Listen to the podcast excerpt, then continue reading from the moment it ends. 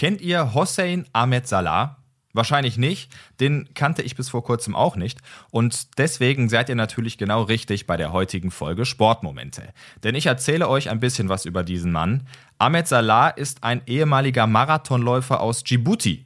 Das ist eine relativ unbekannte Republik in Ostafrika und am 14. April 1985 hat auch er ein kleines Stück Sportgeschichte geschrieben.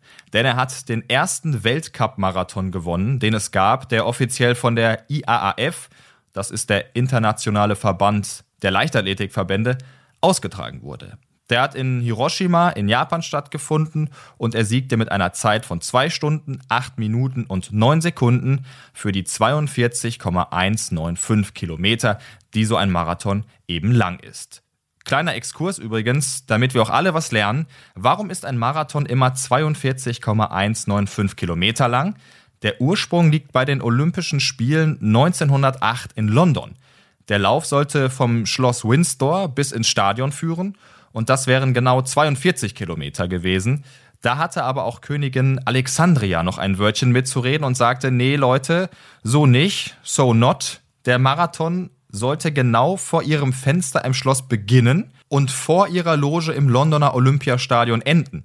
Deshalb wurde der Lauf um genau 195 Meter verlängert und seit 1921 ist das dann auch offiziell die Lauflänge, die nach wie vor Bestand hat. Aber wieder zurück zu unserem heutigen Protagonisten, zu Ahmed Salah.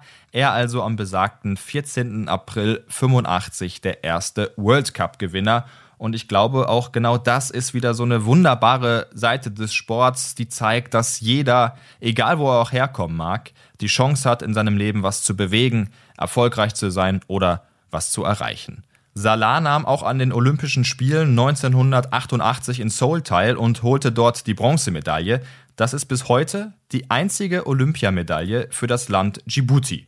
Und das war im wahrsten Sinne des Wortes ein richtig knappes Rennen, denn Salah hätte auch Gold holen können. Zwischen seinem dritten Platz und dem Erstplatzierten lagen sage und schreibe nur 27 Sekunden. Auch das findet also seinen Platz in den Olympischen Geschichtsbüchern. Bis 1998 hat er noch weiter Marathons gelaufen, also da war er schon über 40 Jahre alt. Hut ab, so viel Puste muss man erstmal haben. Ich habe ja jetzt schon fast keine mehr. Deswegen machen wir Schluss für heute und morgen seid ihr hoffentlich wieder am Start. Macht's gut.